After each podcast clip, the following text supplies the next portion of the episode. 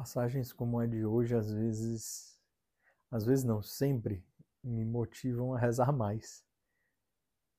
É porque elas enfatizam um mistério que é a vida de Jesus, que é a pessoa de Jesus, a encarnação do Verbo. Os discípulos que estavam ali com ele, né, aqueles, aqueles mais próximos que estavam ali com ele todo dia, convivendo, se admiravam constantemente do mistério que era que eram as palavras dele. E isso, né, traz a gente de volta para o chão, para a humildade de reconhecer que nós não temos ideia de quem é Jesus. E para mim isso me motiva sempre a voltar à oração, porque eu quero conhecer, porque é impossível a gente amar quem, é, quem a gente não conhece.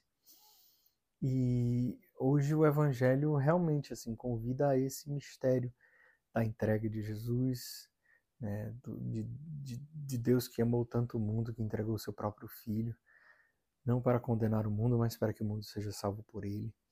E o mistério de, de amor profundo da entrega de Jesus por nós e o mistério profundo que envolve a vida de Jesus, porque nós não sabemos, na verdade, quem ele é de verdade.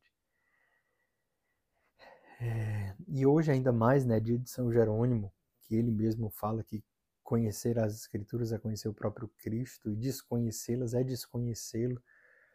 Vamos pedir a intercessão de São Jerônimo, esse santo também que me motiva tanto, me anima tanto à santidade. Ele que era tão temperamental, com um temperamento tão forte, que, que, que arrumou briga até com Santo Agostinho.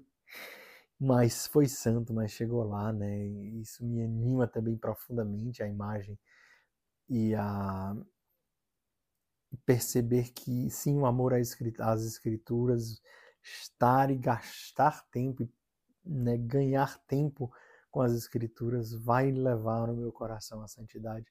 Então que nesse dia de hoje que o Senhor nos, nos motive a encontrá-lo. Deus abençoe. Até amanhã.